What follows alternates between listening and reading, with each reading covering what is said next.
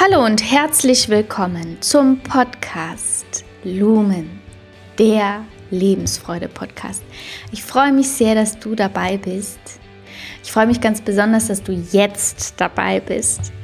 Denn es gibt so unglaublich viele Dinge, die man sich gerade anhören, ansehen oder sonst was damit tun kann. Und dafür bin ich dir wirklich sehr dankbar, dass du deine Zeit mit diesem Podcast verbringst. Bald steht ja schon Ostern vor der Tür. Wir befinden uns also mitten in dieser Zeit der Neuerung, des Neubeginns. Für mich ist auch Ostern immer ein Fest der Liebe gewesen. Ob man jetzt christlich ist oder nicht, Jesus gilt als Prophet in der Weltgeschichte. Und wofür er auf jeden Fall bekannt ist, ist, dass er die Liebe auf die Welt gebracht hat. Und ja, was wir jetzt brauchen, ist ähm, Liebe. Ganz, ganz, ganz viel davon. Und es erinnert mich immer wieder, wenn ich diesen Satz sage, an äh, das Lied, zu dem mein Mann und ich unseren Hochzeitswalzer auf unserem Hochzeitsfest getanzt haben. What the world needs now is love, sweet love. Wir haben diesen Song ausgewählt, weil nicht nur, weil er wunderschön ist, sondern auch als Botschaft, weil wir auch mit unserer Liebe ein bisschen anstecken wollten. Und ähm, was könnte es jetzt Besseres geben in dieser Zeit, als eine Liebesgeschichte zu erzählen? Und genau das werde ich jetzt tun. Ja, es ist schon viele Jahre her. Die Geschichte findet 1998 statt. Es geht um ein junges Mädchen, 15 Jahre, und einen jungen Mann, 17 Jahre. Die erste Begegnung fand in einem Schülerbus statt. Ja, da saß das junge Mädchen und schaute in die Reihen. Und der Bus fuhr nicht nur in eine Schule, sondern auch in eine andere Schule. Und plötzlich stieg ein Junge ein. Und der hat offensichtlich die Aufmerksamkeit der jungen Dame auf sich gezogen. Der Blick blieb hängen und das Interesse wuchs.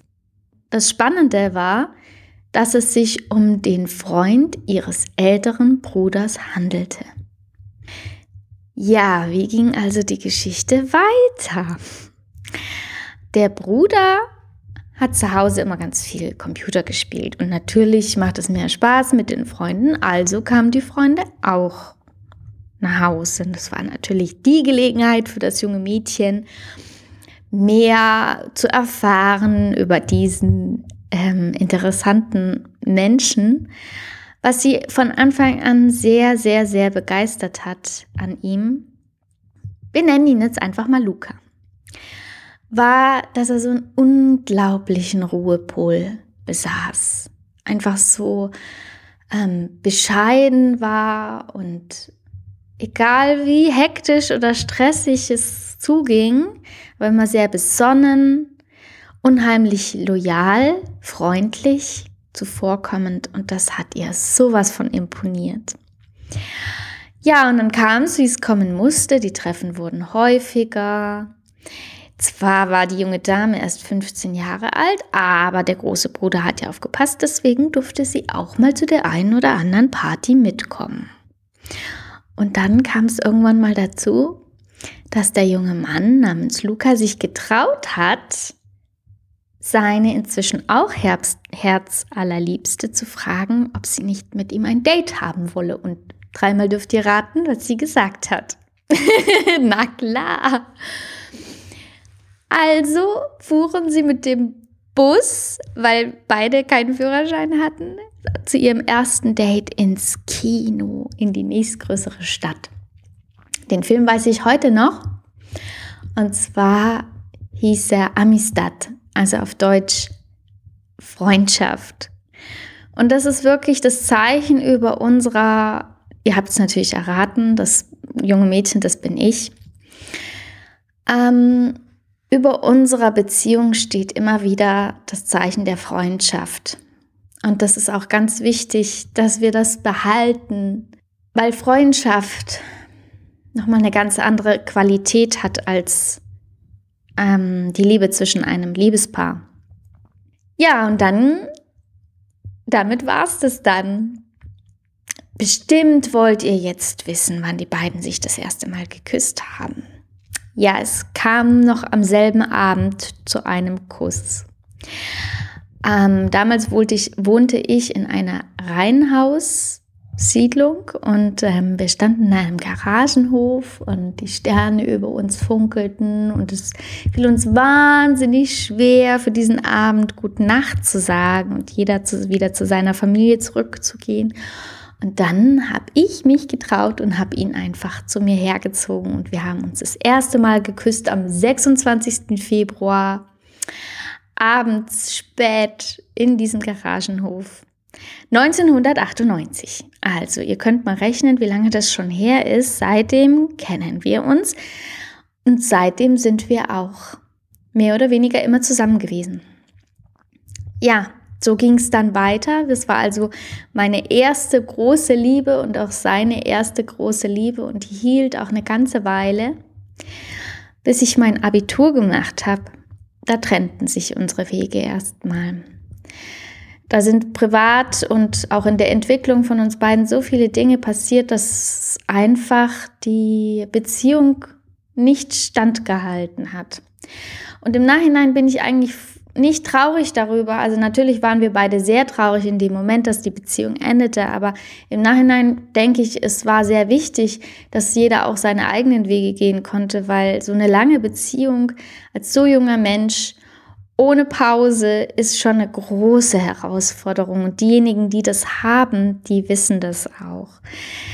Dementsprechend hat jeder von uns noch seine eigenen Erfahrungen gemacht hat die Welt beschnuppert.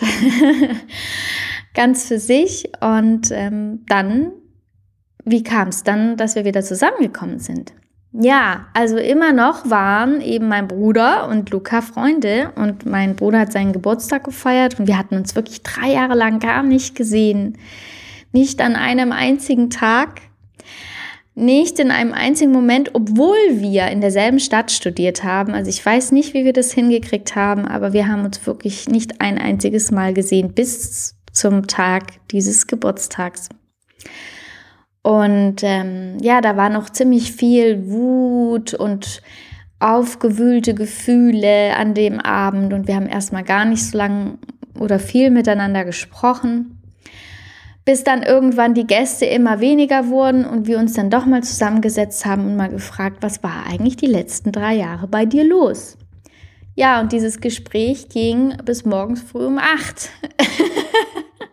die ganze Nacht und den halben Morgen noch. Und dann haben wir irgendwann gesagt, gut, jetzt gehen wir nach Hause.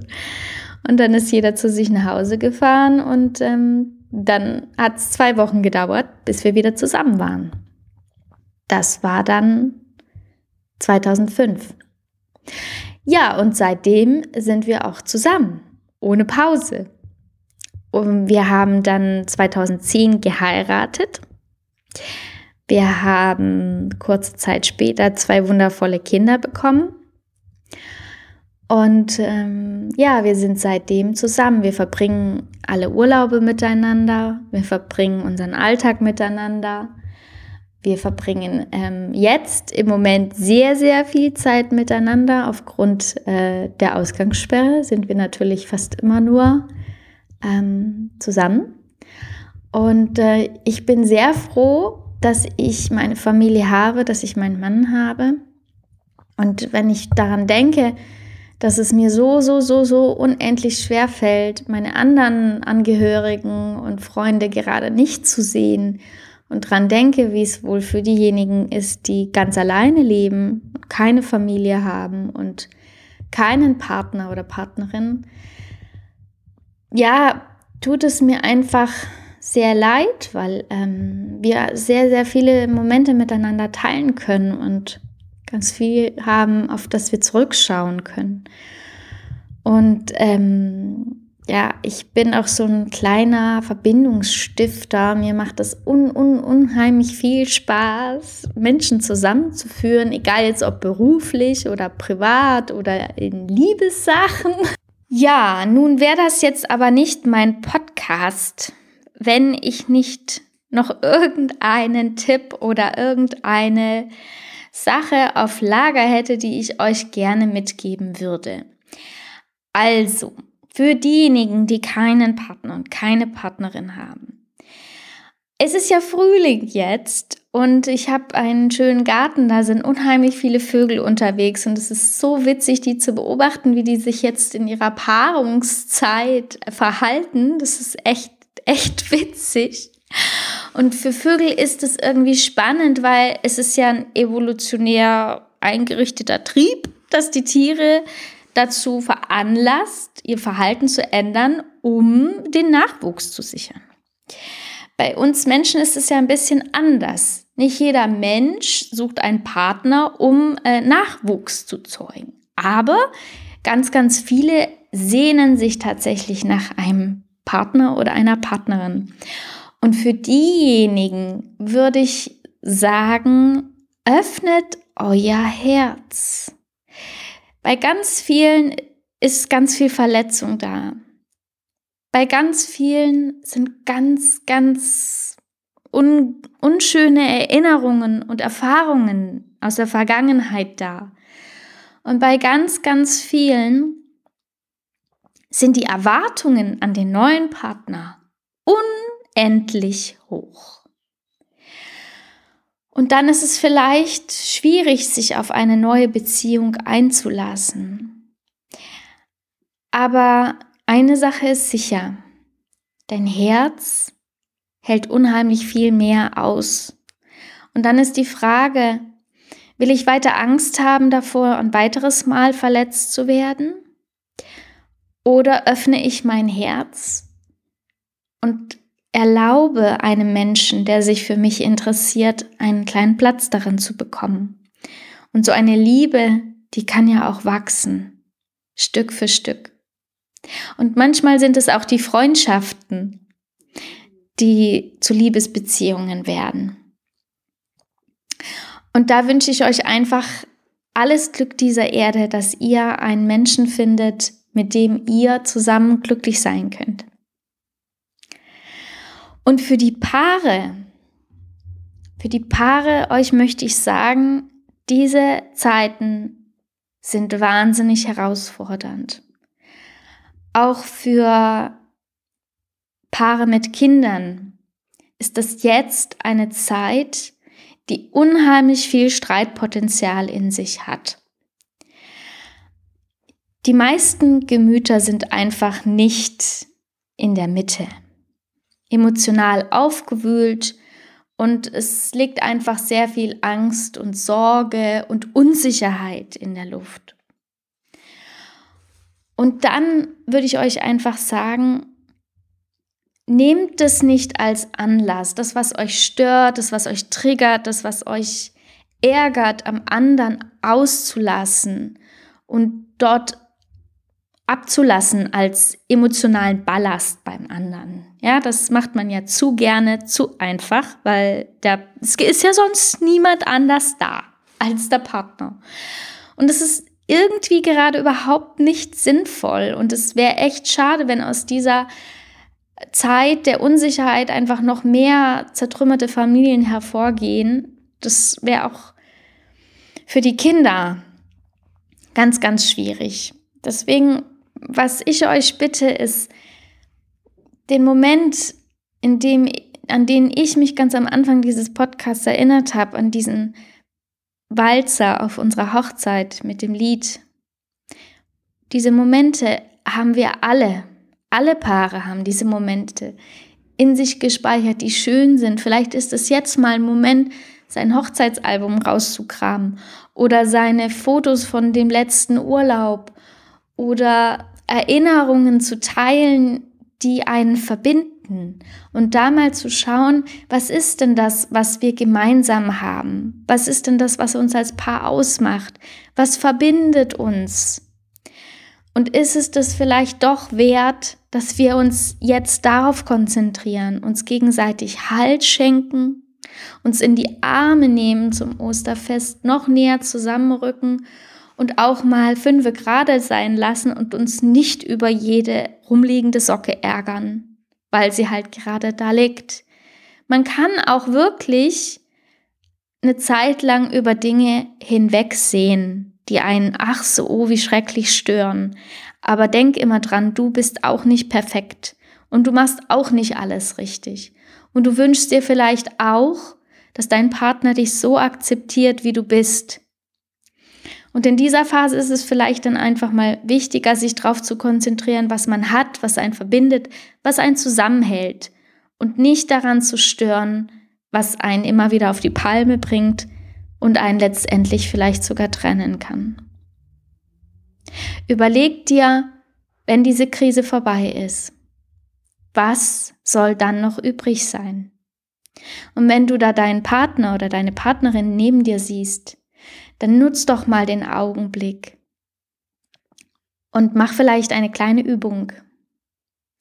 Lade deinen Partner ein, sich vor dich hinzusetzen und bitte ihn einfach nur, dir in die Augen zu schauen, ohne was zu sagen, für eine gewisse Zeit. Und dann schaut euch einfach mal nur wertungsfrei in die Augen und schau mal, was dann passiert, was da bei dir ankommt, was sich dann für Gefühle vielleicht in dir regen dürfen. Das sind die Augen, in die du dich einmal verliebt hast.